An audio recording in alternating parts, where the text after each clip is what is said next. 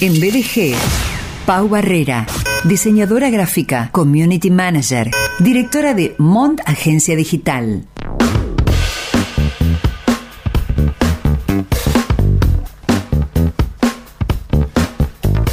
En las columnas anteriores ella habló acerca de fidelizar y retener a los clientes. Primera y segunda partes, estrategias en torno a, esa, a ese objetivo. Eh, el contenido está disponible en podcast BDG, en Spotify y tantas otras plataformas como al igual los audios de las entrevistas que hacemos en el programa y también las columnas de nuestro eh, staff de especialistas. Pau Herrera, ¿cómo te va? Buen día, Sergio. Yo estoy feliz porque está fresquito. Qué lindo que Porque está. ahora sí está fresquito porque puedo dormir tapada con una frazada. Soy feliz, Ajá. feliz. No sufro el calor. Eh, hay una, una relación de felicidad con las frazadas. Sí, con el frío en realidad, porque es, es cuando vos decís, ay, me voy a tapar y estoy calentita y no tenés ganas de salir de la cama. Claro. En verano, bueno, no podés estar. Claro. En verano quedás en cama por el calor en realidad. No tenés nada y te parece que tenés una frazada claro, puesta. exacto. Sí, tal cual, tal cual. Sí, me parece, ¿no? Que, que cuando baja la temperatura descansamos más profundamente. Sí, la verdad yo estoy durmiendo mucho mejor ahora. Sí, claro. Lo que pasa, esto lo, lo comentamos ¿no? habitualmente con algunas personas, eh, esas tres semanas que fueron tremendas, eran las nueve de la noche, nueve y media y había 32 grados. Sí, no, no podías dormir. No, no podías. Te despertabas y estabas todo transpirado, tenías que ir a bañarte porque no podías estar así. Y parecía que el aire acondicionado... eh, No da abasto. Exactamente, quienes, bueno, eh, tenemos la, la posibilidad de tener un aire acondicionado funcionando, digo, eh, lo encendías sin bajarlo mm, de 24 porque el aire por debajo de 24 no es más útil, al no, contrario. No, no, no. Eh, Y genera mucho más gasto. Tal cual, tal cual. Es más nocivo para el medio ambiente incluso. Eh, digo, estaba en 24 el aire encendido y a mí me parecía que no había nada porque tenía... Transpiraba, trans- era como una vela. No, pero encima vos decías, bueno, me voy a bañar y el agua fría salía caliente. O sea, Pau. no te podías bañar con agua fría porque salía caliente o no tenías agua. Mirá, un... eh, eh, tal cual lo que vos decís. Porque no, me acuerdo palabras. de un hecho. Sí, porque estaba yo eh, en una situación lavando platos, abro el agua fría y salía más caliente que el agua caliente. sí, es terrible. O sea, para mí es horrible. O sea, vos decís, bueno, tengo calor, me voy a refrescar en una ducha, viste, que decís, bueno, salgo un poquito, salgo mojado, salgo más fresquito. No, no, estaba caliente, salías con más calor y encima mientras te secabas transpirabas. no sé a quién le puede gustar este clima, la verdad. Sinceramente. No, pienso en la proyección climatológica que los años que, que vienen serán más o menos similares, ¿no? No es que, que viene... No, no, el te clima propongo migrar, en, en- cuando hace calor acá, nos vamos para Ushuaia.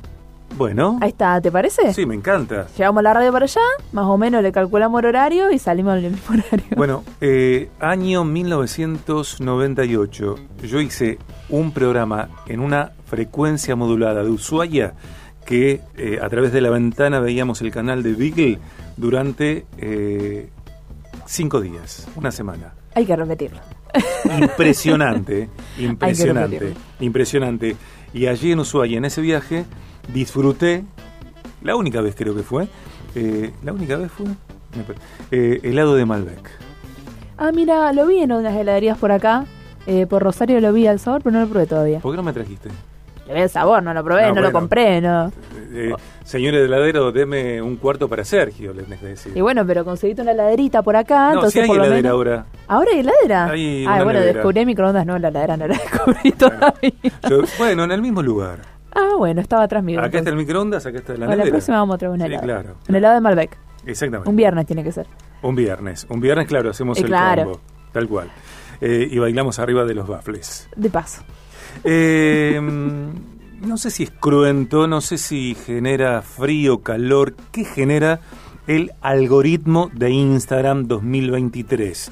Primero, sepamos o recordemos, Pau, qué es el algoritmo y por qué el algoritmo atraviesa, como la temperatura y el clima, nuestras vidas.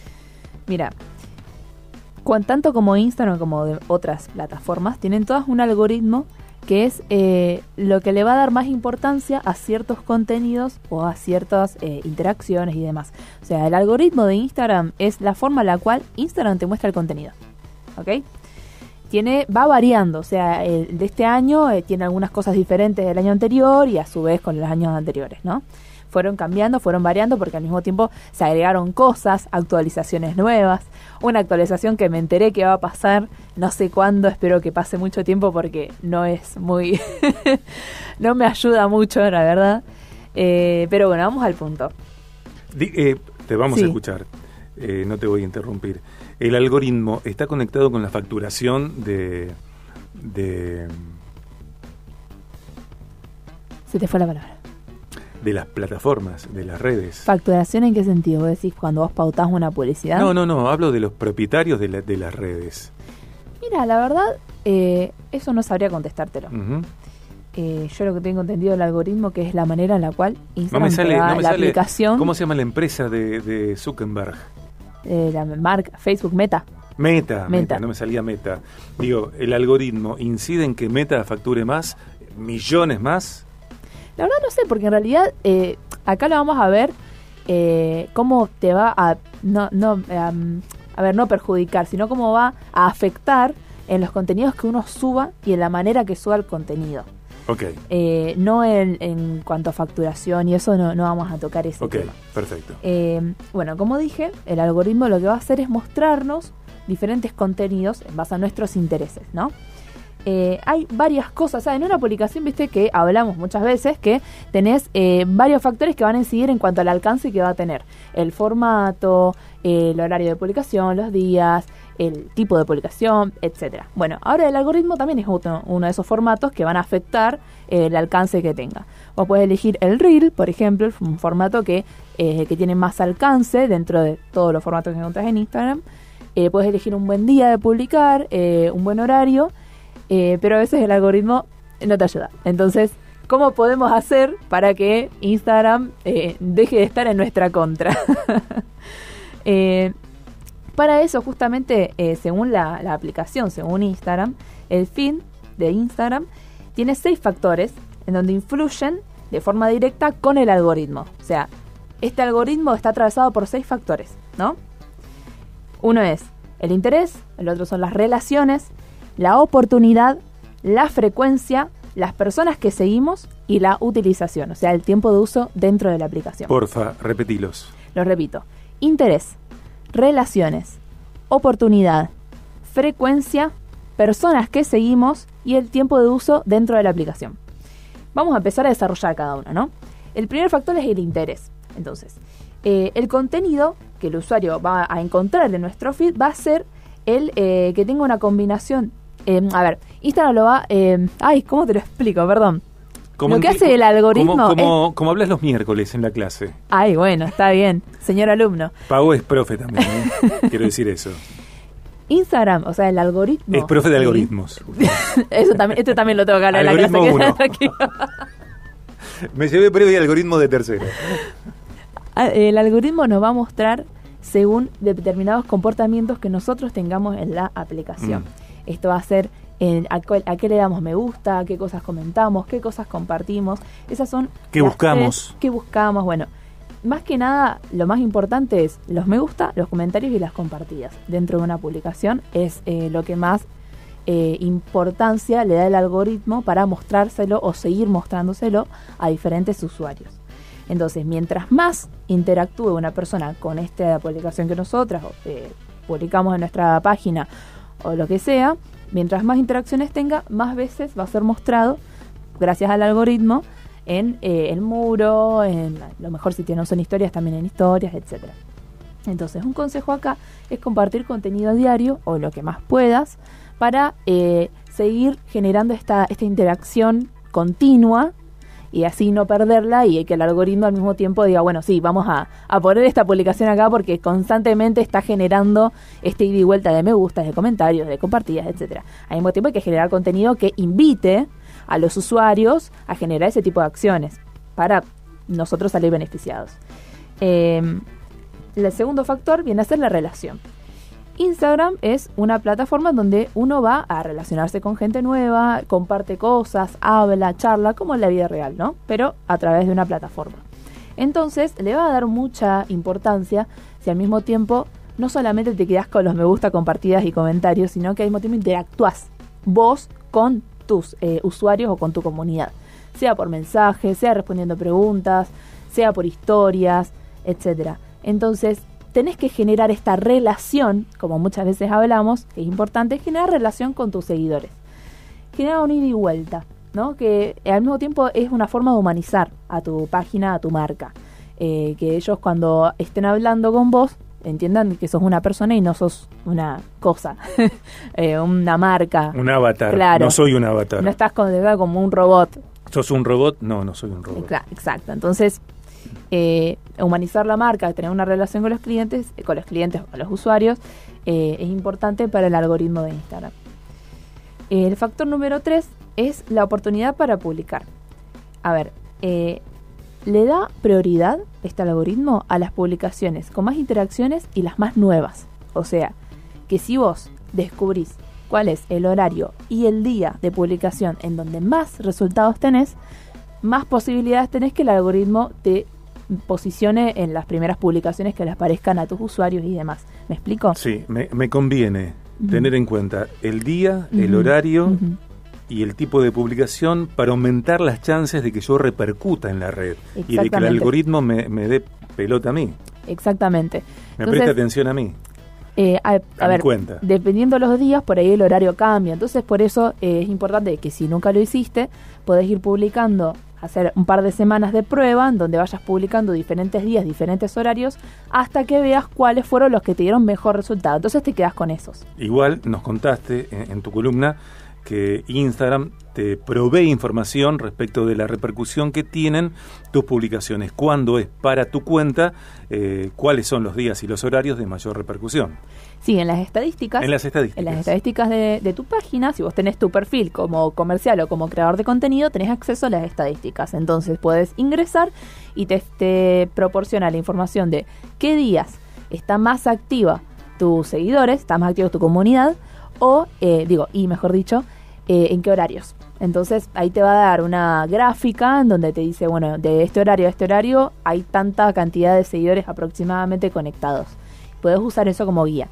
Igualmente, no, no lo tenés si, si, tenés cuenta personal. Si tenés cuenta personal no tenés acceso a estadísticas directamente. Tampoco podés promocionar una publicación. Tenés que ser sí o sí creador de contenido o cuenta comercial, que es más o menos lo mismo. O sea, tenés lo mismo, los mismos beneficios. Eh, eso y también al tener este tipo de cuentas, eh, creador de contenido o, cuenta comercial, puedes acceder a estadísticas específicas de cada publicación. Eh, además de los me gusta, comentarios y compartidas, que eso uno lo puede ver, eh, también cuántas veces se mostró en el muro, cuántas veces, eso también tiene que ver con el alcance y las impresiones, son dos cosas diferentes. El alcance es cuántas veces se mostró en el muro, cuántas veces cada usuario individualmente vio tu publicación. Las impresiones eh, son cuántas veces apareció de diferentes maneras en eh, los usuarios, que puede ser, a lo mejor a un usuario la vio cuatro veces, ¿me, explico? Entonces se cuentan cuatro impresiones. No, no es independientemente de cada usuario, sino que es en total. ¿Me explico? Sí, creo que sí. Espero que sí. Eh, bueno, y Profe, no entendí.